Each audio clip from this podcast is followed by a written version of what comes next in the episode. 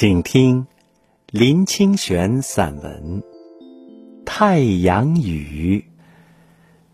对太阳雨的第一印象是这样子的：幼年随母亲到玉田里采玉梗，要回家做晚餐。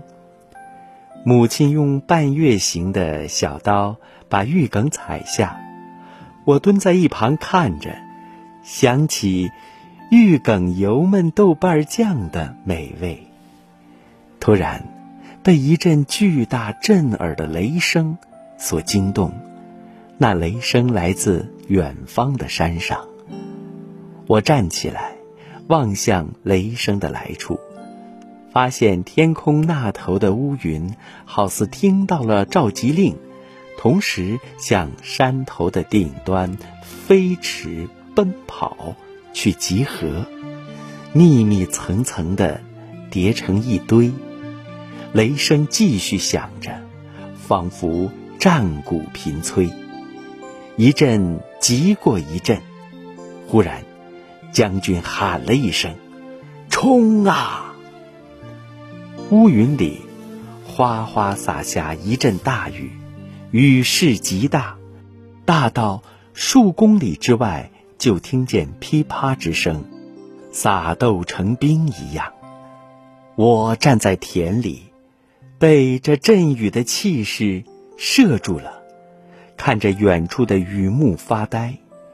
因为如此巨大的雷声，如此迅速集结的乌云，如此不可思议的澎湃之雨，是我第一次看见。说是雨幕，一点儿也不错。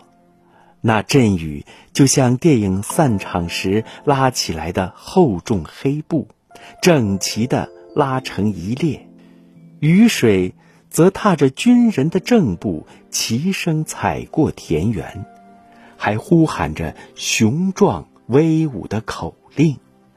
平常我听到大雷声都要哭的，那一天却没有哭，就像第一次被鹅咬到屁股。意外多过惊慌。很奇异的是，雨虽是那样大，离我和母亲的位置不远，而我们站的地方，阳光依然普照，母亲也没有要跑的意思。妈妈，雨快到了，下很大呢。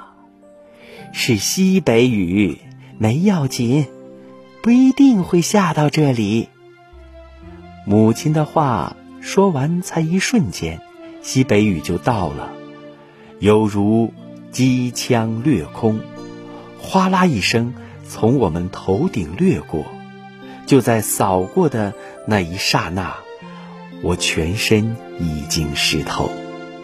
那雨滴的巨大也超乎我的想象，炸开来几乎有一个手掌，打在身上。微微发疼，西北雨淹住我们，继续向前冲去。